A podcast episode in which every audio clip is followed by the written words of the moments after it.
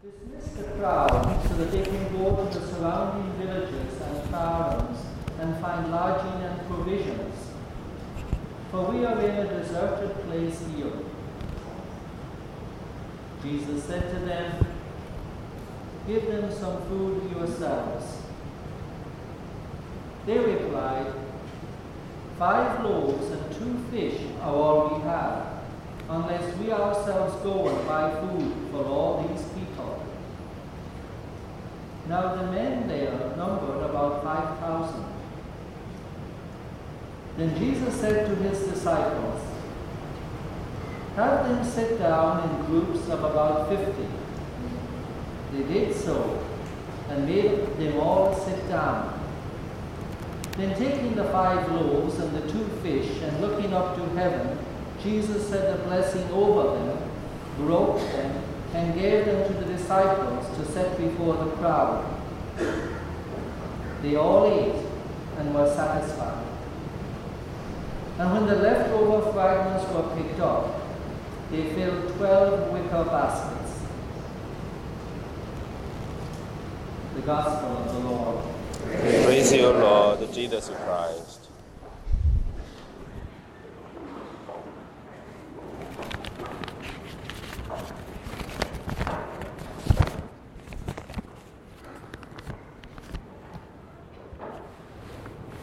Three weeks ago, we celebrated the Feast of the Ascension, the return of Jesus to the Father after his life on earth and after his death and resurrection.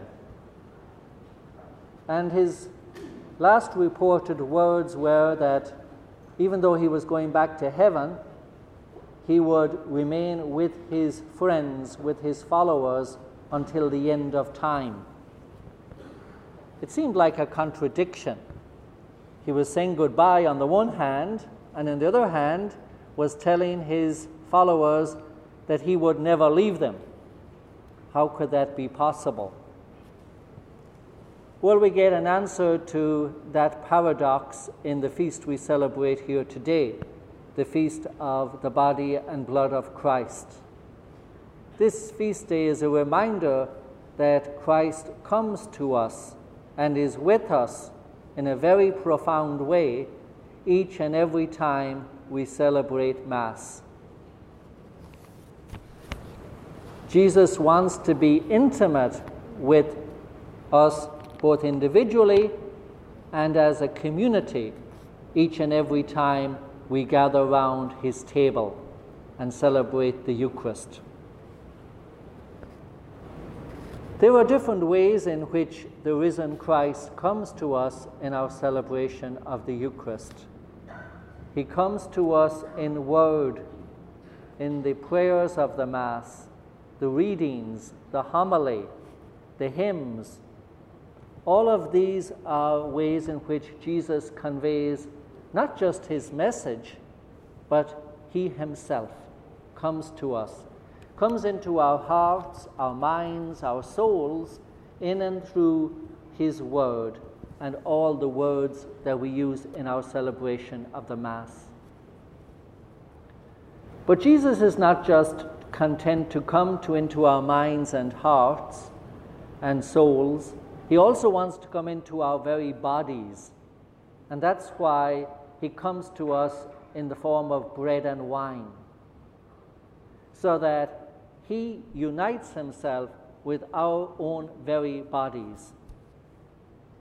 Strange as it might seem, when we welcome Christ into our heart and mind and stomach and body in the celebration of the Mass, Christ unites himself with our body, with every hair on our head, even with our toenails. That's how intimate the risen Christ wants to be with us. Not just, as I said, in our mind and heart, but into our very bodies. The Holy Communion that we, we receive becomes part of our own body, so that Christ then lives in us, lives in each one of us, really and truly. But there's a third way in which the risen Christ comes to us in the celebration of the Mass. He comes in word, He comes in the form of bread and wine, but He also comes to us in the community of believers, in the gift of each other when we gather to celebrate the Mass. We saw during these past few weeks here in Hong Kong how people coming together in one place, the strength, the witness, the power they had. Can you imagine how much strength and witness and power we have when we gather as believers around the table of the Lord? We get strength from one another, encouragement from each other, inspiration from each other. There's a sense in which we are all in this together and that's why it's so important that we come together physically into this space to welcome Christ in and through His Word, in and through the bread and wine, but in and through the gift we are to each other. The people sitting on your right and on your left, they too are part of the way in which Christ comes to you here in this Mass this evening. I'm particularly reminded of this uh, as we celebrate this memorial Mass for Father John, because uh, Father John lived here in Hong Kong for many years, and uh, for many of those years he uh, ministered at St. Joseph's Church right here, at the cathedral, and at the Catholic Center. But uh, for a number of years before that, he simply lived here in Hong Kong he wasn't attached to any particular church. And he coordinated a program for teachers, Christian teachers, who would go into mainland China and be missionaries there. He oversaw that program for a number of years. And uh, during those years, as I said, he wasn't attached to a particular church. So on Sunday morning, he would say Mass by himself. Or occasionally, if there was another Columban missionary priest in Hong Kong, they would celebrate Mass together. But then later in the morning, Father John would walk down the road and go to Mass at another church. He would sit in the pew. Why would he do something like that? He had already celebrated Mass in his own apartment. He had already welcomed Christ into his heart and into his life in word and in sacrament, in the bread and wine. Why then would he, after all of that, go down and sit in a pew in a, some church and participate in Mass just like any of you? Of course, the reason is that Father John truly believed that the risen Christ comes to us not just in word and in the bread and wine, but in the community. And he wanted to experience that on Sunday morning. He wanted to feel that, witness that. He wanted to receive the strength, the encouragement, the inspiration that comes from gathering together as the family of God to celebrate this sacred meal it was very important for him to have that sense that he belonged to a Christian community and was welcoming Christ into his life with them.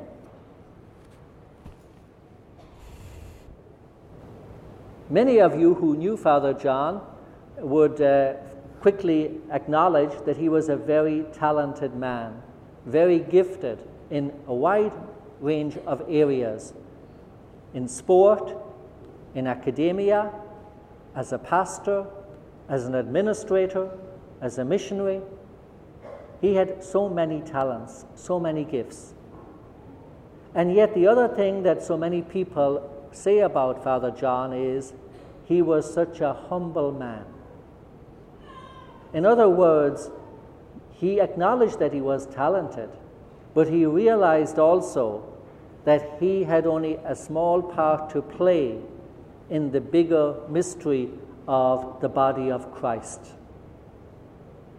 And he realized that he needed a community of believers with all sorts of different gifts and talents to complement his own gifts and talents. And that was why it was so important for him to join a Christian community on Sunday morning in the pew to celebrate Mass with them. Because he wanted to be reminded that when we talk about the body of Christ, it's not just about receiving Holy Communion, it's about becoming the body of Christ. When, we, when somebody, the priest or the minister for the Eucharist, says the body of Christ to us at Holy Communion time, he's not just saying, or she's not just saying, this host is the body of Christ, but he or she is also saying, Are you willing, are you willing to be part of the body of Christ? It's an invitation to us to become the body of Christ. And that's what Father John believed that the Catholic community, the Christian community, together we become the body of Christ in and through our celebration of the Mass. That's when Christ comes to us and transforms us into other Christs, into the body of Christ. So, what does it mean that we are transformed in the Mass into the body of Christ? We become, in other words, the voice of Christ, the ears of Christ, the hands of Christ, the feet of Christ, the heart of Christ.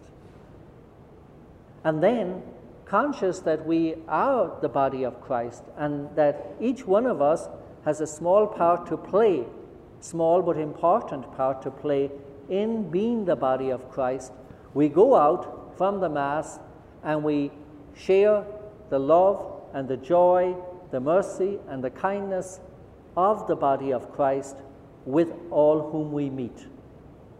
That's what it means to be a missionary to bring what we have received into our minds and hearts and lives, Christ Himself, bring Him out into the streets, into our workplace, our families, our community, and transform those places also into Christ.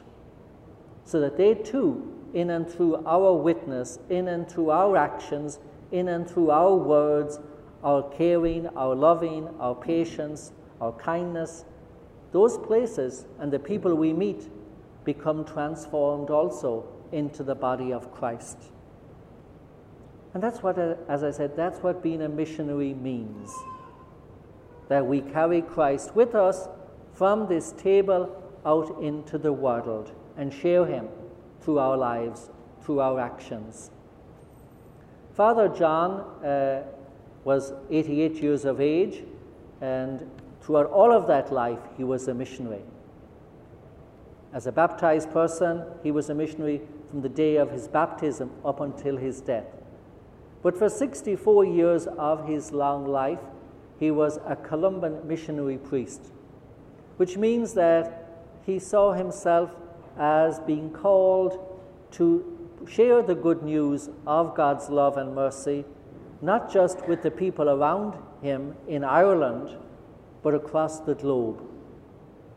And that led him to traveling to Italy, to the United States, to Australia, to Hong Kong, and finally back to Ireland in the last couple of years. But wherever he went, he knew and understood that his vocation was a missionary.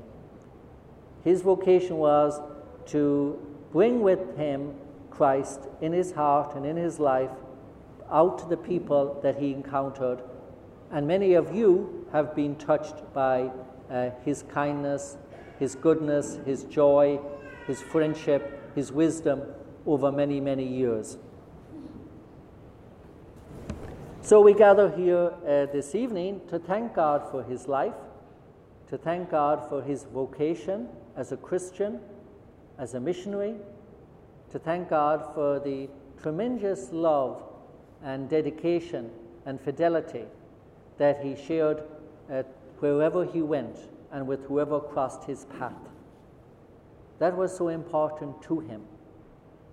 a number of years ago, um, when he was uh, asked by somebody, um, What are you looking for when you want some peop- somebody to volunteer to teach in mainland China?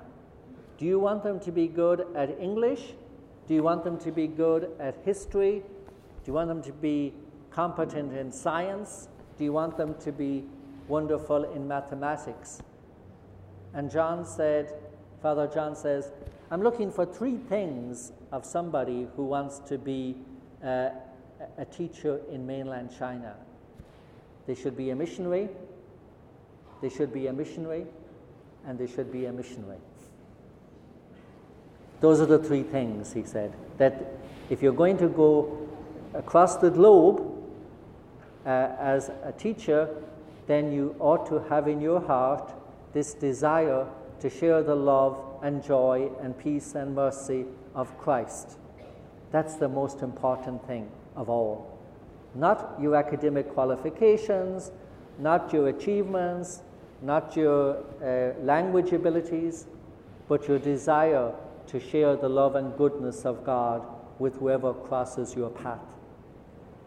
And Father John, as I said, did that uh, faithfully throughout his life.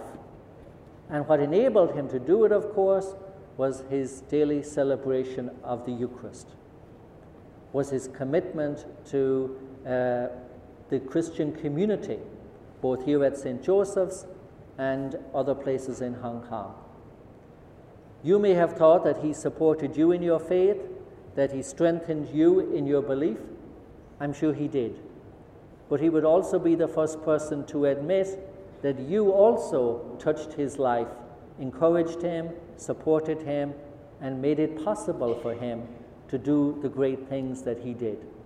So thank you all for being who have been part of his life story, for your encouragement and your support and your inspiration as members of the body of Christ that enabled him to live such a joyful and faithful life as a Columban missionary priest.